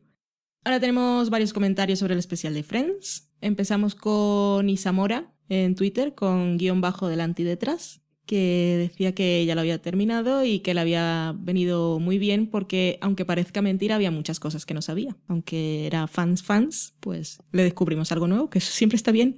Sí, Que es lo que intentábamos. Sí, que aunque hubiésemos podido decir algo nuevo en cinco horas. a mí- aún así me parecía complicado. Sí, sí que lo era. Tenemos a Condesa de Día, que también nos comentaba después de terminar el especial y decía que las tareas domésticas del domingo daban para mucho, más de cinco horas. Fíjate, son tareas, ¿eh? Sí, Lo mismo que dedicas tú y yo. sí. Eh, yo no. Por, también decía que Ross no salía en salvar al soldado Ryan, Ryan, ni... ¿Cuál era la otra que había dicho? La de la línea roja.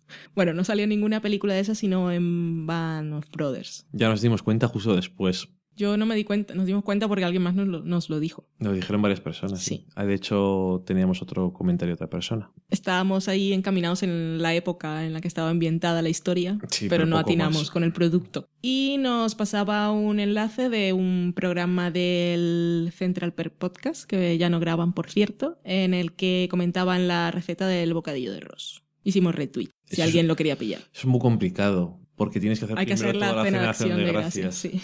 Bueno, eh, Dani Teshido era uno de esos que también nos decía dónde salía. Bueno, Ross, de Bijimi, salía en Vanos Brothers. ¿Cómo se llama el actor? De Bijimi. Ok.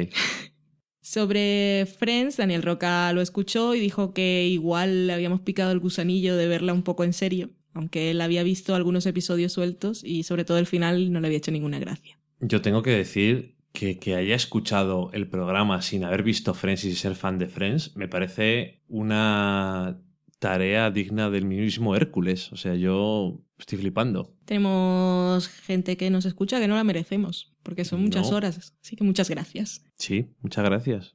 Carmen también hacía check-in cuando acababa el especial y decía que quería más.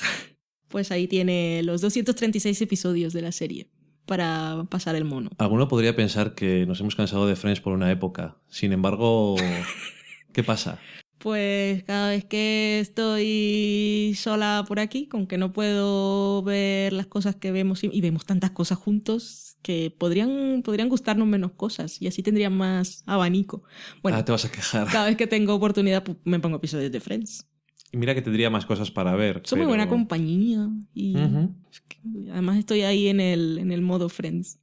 Lo he pillado otra vez. Yo es que después de montar el, el episodio, la parte que me tocó, dije, bueno, ya después de esto seguramente antes de empezar a montar, después de esto no voy a volver Friends, a volver, no voy a volver a ver Friends en años. Pero es que según estaba montándolo me apetecía volver a ver los episodios de Sí. los que nos estábamos riendo. Sí, y por eso, por eso he seguido viendo episodios y cuando los veo digo, ay, se me olvidó comentar eso, ay, se me olvidó comentar aquello. Se nos olvidaron comentar muchas cosas. Cinco horas, pero no comentamos ni la mitad de los grandes momentos de Friends. Boonsy Boom también nos comentaba que estaba viendo, bueno, que nos comentaba cuando estaba escuchando el programa y decía que le traía muy buenos recuerdos tanto de la serie como personales. Pues nos alegramos. Y nos agradecía que hubiéramos hecho el especial de la serie. Como dicen en Mad Men, siempre tienes que intentar que el cliente tenga buenas sensaciones asociadas a ti. Siempre. Celia Fernández nos decía que iba por la mitad del programa y que ya sabía que iba a revisionar la serie en cuanto pudiera. Y eso que la había visto muchas veces. Es que eso pasa. Jesús Herrera nos ponía un pantallazo de eh, la carátula del especial de Friends. Nos decía en un día que había tenido un día chungo, el ordenador se lo había roto y se le habían quemado las lentejas, pero tenía el especial de Friends. Oye, me Así alegro que- de que le sirvamos como contrapunto. Sí, un poco, un poco de buen rollo que da Mm. la serie. Reinon XXL también hacía check-in con las 5 horas del programa. El Tico Man en Twitter decía que se notaba que le habíamos cogido el gustillo a los megapodcasts y que esperaba que nos alimentáramos bien mientras grabábamos, que no solo de vino vive el hombre. No nos alimentamos, porque no comemos mientras estamos grabando. No, queda eso de mal gusto. Es de mal gusto. Y no le hemos cogido gusto. Pero no por nada, sino porque hay que montar los episodios. Sí. Hay que hacer cosas con lo que se graba. Por nosotros, es que nosotros podríamos estar hablando mucho tiempo de muchas cosas. Y ya lo hacemos, de hecho, Sí. pero no grabamos. No aprendemos nunca. No. Ramiro H. Blanco decía, hablando de los especiales Mega Mega, que tenía muchas ganas del especial de que ya ha bautizado como The Good Girls. Que dijimos, bueno, preguntaba cuándo íbamos a hacer el de Girls y dije, pues igual hacemos Girls y The Good Wife. Y ahí en un pequeño círculo ha aparecido una buena idea, que espero que os parezca bien a todos porque va a ocurrir. Vale. Así que es lo que hay. No tiene mucho que ver las series, ¿eh? Son mujeres. Sí, no tiene mucho que ver, digo. No, pero me parece una buena pareja. Ok. Tenemos a Daniel Roca que decía, pero qué bonita es Francesca. Puede haberla visto. Y decía también que quería una serie de ella. Es que es adorable. Mm. Decía que Francesca era girls con buenas personas. bueno, ok. Tenemos a Miguel Pastor que aparecía por ahí entre las tinieblas y decía que se había apuntado una serie que habíamos recomendado, que era Full Metal Alchemist. Brotherhood. y que no se la había apuntado pero eh, que no me fío demasiado de esto que es lo que están diciendo pero que al final se había animado a ver algo y que le había gustado mucho que habíamos acertado a ver si la ha seguido viendo y bueno y que la vea toda y que al final es muy bonito todo lo que puedo Está decir empezando a pensar que tenemos un criterio que le interesa. Sí de vez en cuando Y luego decía... que igual cualquier día se ponía una película de Lynch No. eso no lo creo pero bueno Ahora, si tuvieras que recomendarle una película de David Lynch, Mulholland Drive es la que iba a decir yo.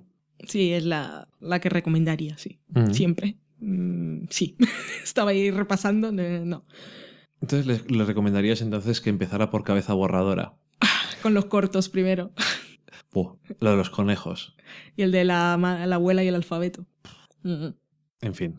Agradecemos a todos aquellos que nos vais recomendando en vuestro timeline, como Miguel Pastor, que le recomendaba a Martin Rockets, pero él decía que sí, que también nos escuchaba. Carmen también nos recomendaba cuando alguien hablaba de Especiales de especial True Detective. Sí, de True Detective.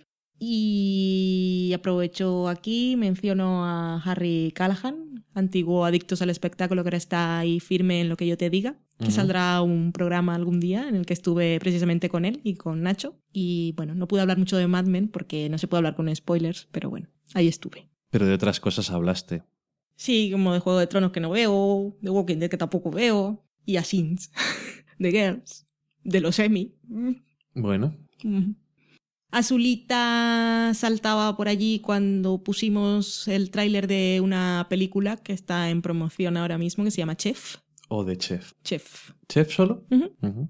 Y lo que destacaba es que salía su Robert Downey Jr. Ains. Es mi Robert. Es una película que igual vemos porque hay comida por allí. La verdad es que ves el tráiler, bueno, aparte que sale un montón de gente famosa, pero es el tráiler y da hambre. No sé qué tal estará la película, pero bueno, la No, comida, la, la fotografían bien. Sí, me recordó un poco varias cosas que hemos visto con que hay cocineros, como esa película de Perfect Sense, que ya hablamos de ella, que, no, que creo que no ha visto nadie en la historia y está muy bien. Sí. Uno Oh. de los primeros programas. Que aparte hablamos de ella en la, en la sección de cocina, porque claro, era la época en la que hablamos de películas malas. Ah, entonces claro, encontramos para hacerle el que hueco. hablar. Sí, Teníamos que hablar de una película buena. Pues si la podéis ver, sí Mira. creo que está en España, está en filming, creo. La podéis pues os la recomendamos. Sí. Alexandre V en Twitter, que es Alexandre Vázquez, nos preguntaba si habíamos visto el piloto de Silicon Valley, que lo había visto y le había gustado mucho más de lo que pensaba. Ahí le contestamos un poco rápidamente en Twitter y hicimos una promesa que no hemos cumplido, pues dijimos que la comentaríamos. Hemos visto el primer episodio, a mí me ha hecho gracia, pero quería ver alguno más antes de hablar de ella. Vale. Sí, nos ha gustado. Eh, Ignacio, que es el señor Podtaxi, no, básicamente no, nos saludaba y nos felicitaba a los 100 programas, pero él ha pasado olímpicamente de los mega podcasts, porque supongo, él, él no está para eso, él los escucha cuando está trabajando y le gusta variar un poco. Sí. Entonces es demasiado intenso. Demasiado largo es lo que es. Y con eso tenemos Twitter. Mm, un montón de cosas. ¿A dónde nos vamos ahora? A iVox. A Evox. Sí. Tenemos a Seriadicta, que nos hizo un cuestionario bastante largo para el programa número 100. Pero se contuvo. Sí, y se contuvo. Entonces nos decía que nos había quedado muy chulo. Nos agradecía por habernos sentado durante tantas horas y con tan buen rollo a contar todo lo que a ella se le había ocurrido preguntar y a los demás. Y nos dice que somos, que esta cosa me da bajo la voz así un poco, me da cosica, pero dice que somos encantadores y que da gusto oírnos hablar, que somos la mejor compañía cuando la necesitamos. Jolín. que ahí aprovecho y menciono que se me había olvidado y me he acordado ahora leer eso a Mami Meeple en Twitter, que hablaba con Condesa de Día y decía que teníamos unas voces muy agradables y dulces. Bueno, decía, ella decía las que más del mundo audiovisual, pero bueno, sí, me acuerdo. Tú sí. Que ahí en la conversación decía que acompañábamos muchísimo durante las tareas marujiles. Tú tienes una voz muy dulce. A veces. No, siempre. Sería adicta sobre Friends, nos daba las gracias, que le había gustado mucho, que había descubierto cosas nuevas y que ahora hasta creía que le gustaba más Rachel. Fíjate. Porque la defendí mucho. Qué capacidad de convicción que tienes, ¿eh? Soy cansina. Y que, una vez más, a, a ella también le habíamos dado ganas de ver otra vez la serie y que iba a ir picando algún episodio, pero que en verano caía maratón. Yo lo de que les entre ganas de volver a ver la serie a gente que la ha visto por nosotros me hace ilusión. Cualquier excusa es buena. Ahora los comentarios en el blog. Tenemos sobre el especial número 100 a Diego, que decía que le había gustado mucho, que él era también de los que veía Buffy en el Plus y que es una de sus series favoritas. Y que daba gusto escuchar a gente que había disfrutado con ella. Ah, eso fue porque decíamos la serie más infravalorada, ¿no? Creo. Puede ser. Y nos decía que ya que éramos tan fans, a ver si algún día nos animábamos y hacíamos un especial de Buffy. Y entonces él dijo, ahora tengo ganas de ver, a escuchar un especial de Buffy, voy a ir a iVoox a ver qué encuentro. Entonces buscó Buffy, ahí le salió un especial de, ¿De cuatro horas. ¿De quién? Y entonces volvió y dijo, justo me pasé por iVoox a buscar un especial y di con el vuestro, madre mía. Madre mía, eso, eso me ha sonado a alguien, no sé quién es. Eso me pasa por no buscar antes.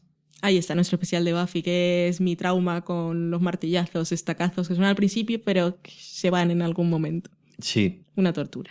¿Y quién más va a hacer un especial de, cuatro, de más de cuatro horas sobre Buffy? Pues no sé, poca gente, creo, nadie. Poca bueno, gente. nosotros por ahora. Desde que lo hicimos no ha salido ningún otro. El Tico nos escribía también en el blog, nos felicitaba por el centenario y bueno, entraba a comentar cuando todavía no había terminado de escuchar el programa, que aún le quedaba como una hora, que le estaba gustando mucho y lo escuchaba, bueno, lo acompañábamos en el trabajo, de camino al gimnasio, en el gimnasio, en el trayecto a casa, desayunando, son muchos días de su vida. Eh, y decía que ahora sabía mucho más de nosotros que de algunas chicas con las que se había relacionado en su ya lejana juventud.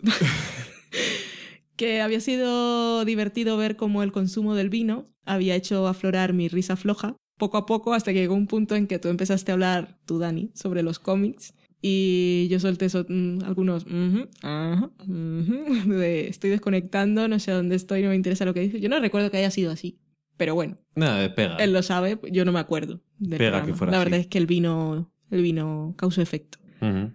Bueno, la cosa es que dijo que se me había venido todo el flow abajo. No sé si al final acabé el programa con el flow totalmente derrotado por tu comentario sobre los cómics. Yo no creo que haya sido tan causa-efecto, pero es que, es que no me acuerdo, la verdad, no lo sé. Ahora que es que era muy tarde, Hmm. era más de la una de la mañana. No habíamos cenado. no habíamos cenado y al día siguiente teníamos que madrugar. Exactamente. Es que está todo. Sí. Él recomendaba en ese momento que quizá la solución habría sido abrir otra botella de vino. Pero bueno, que nos daba las gracias por el esfuerzo de grabar, editar, aunque en ese caso no fue así, y de abrirnos, que ahora nos apreciaba mucho más. Mira, si nos aprecian más cuanto más nos conocen, eso es bueno. Y cuando- En vez de al revés. Cuando decimos cosas sin filtro, bueno, sobre todo yo, es que no me acuerdo, bueno, en fin, da igual. Condesa de Día nos decía que aún no había terminado de escuchar el programa, que iba más o menos por la mitad, que no sabía si ya nos lo había dicho alguien, la verdad es que no, pero ella no, bueno, me recordaba a mí la serie aquella de la chica que la- a, a la que la tiraban a los cocodrilos se llamaba Retorno al Edén y creía recordar que era australiana. Y fue todo un fenómeno social en sus tiempos. La millonetis gordita y fea que regresaba para vengarse convertida en una top model super sexy. Ok. O sea, es como el conde de Montecristo, pero con caimanes. Y una mujer. Sí. Claro, una mujer. Y venganza, sí, mola. Y por último tenemos a Jotesento, que nos decía que hablando de series sobre cómo se hace la televisión, nos recomendaba, si no lo habíamos visto, The Larry Sanders Show, que es una sitcom de la HBO de los años 90, en la que aparte de satirizar los late nights y el show business en general, era muy divertida por sí sola y que se puede ver cómo ha influido a gran cantidad de comedias posteriores. Y que eso sí, que es algo que le daba mucha rabia cuando se lo dicen a él, que nos recomienda ver más allá de la primera temporada, que es la menos redonda. Dice que para pillar todas las interioridades de la televisión de la época que satiriza la serie, especialmente la guerra del Late Nights entre Leno y Letterman, son muy interesantes las reviews de los episodios de The AB Club, al menos de las primeras temporadas. Yo creo que vi la primera temporada entera. Y no la seguí, no porque no me pareciera redonda, sino lo de siempre, que te lías con otras cosas. También recuerdo que me costaba encontrar los episodios. Y igual algunos subtítulos, porque es que esa la vi de cuando empecé a ver series y todavía estaba un poco aferrada a ellos, aunque fuesen en inglés. Y vi algunas sin. Y bueno, estaba bien. Yo no la he visto y sí que tenía ganas porque a mí es una, un tema que me interesa bastante. Sí, en la época que vi esa, vi Sports Night y me gustaban ese tipo de series. Y ya hemos acabado los comentarios. Y si alguien quiere decirnos alguna cosa y que le contestemos, ¿dónde puede escribir? Pues pues si tiene Twitter o si le puede robar la cuenta de Twitter a alguien, puede escribirnos, pues somos del Sofá Podcast. Pueden escribirnos también en nuestro perfil de Facebook, que es del Sofá a la Cocina, y pueden escribirnos en el blog, que es del sofá a la cocina.com, y pueden escribirnos en iVoox. En puede iTunes. ser, si puede ser en, en un, un comentario en alguno de nuestros programas, que no nos escriban Ujú. en el programa de otro porque igual no lo vemos. Y en iTunes, que la gente, yo no sé si nadie de los que nos escucha utiliza iTunes, lo cual me parece que puede ser porque hay mucha gente que comenta en iVoox y otros tantos que tienen sus propias, ah, bueno, sus propias no, pero usan aplicaciones. Se las han creado ellos No, mismos. pero que casi siempre cuando nos ponen capturas y cosas son de aplicaciones que no son iTunes. Bueno, Miguel Pastor, por ejemplo, sabemos que usa iTunes. Ya nos dejó un comentario. Pero ya no nos había comentado hace tiempo. Creo que es el último que comentó y eso el año pasado. Uh, No somos muy activos en iTunes. Y creo que ya está. Podéis poner estrellitas si queréis, si os gusta. Sí, eso. La verdad es que si alguno de vosotros nos escucha en iTunes o tiene cuenta, pues si pasa por allí y nos deja una propina, pues estaría guay. Porque luego nos salimos cuando la gente busca cosas y podcast relacionados somos pobres en iTunes. Somos pobres. En iTunes solamente. Bueno, estamos aquí hablando de pocas. Vale. Bueno, pues hemos vuelto a lo más o menos normal. Y bueno, pues iremos grabando todas las semanas que podamos. Porque los que lo sepáis y los que no, os diré que yo tengo un trabajo un poco impredecible y un poco complicado en horarios. Así que a veces si no podemos grabar, pues es que es muy complicado. Sí. Pero no os preocupéis que si no podemos una semana, volveremos la siguiente, con suerte.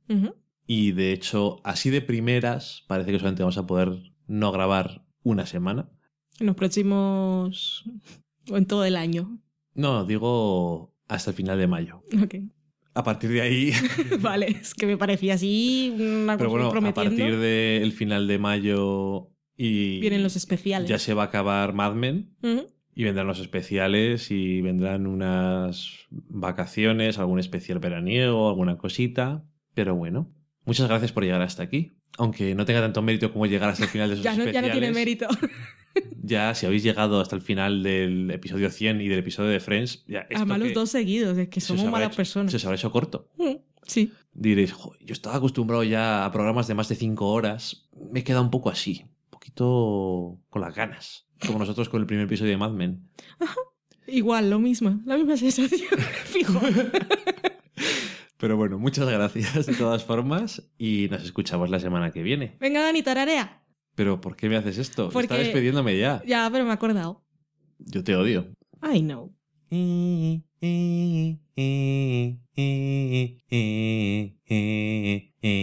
Pirin, pin, ¿Qué ha pasado ahí?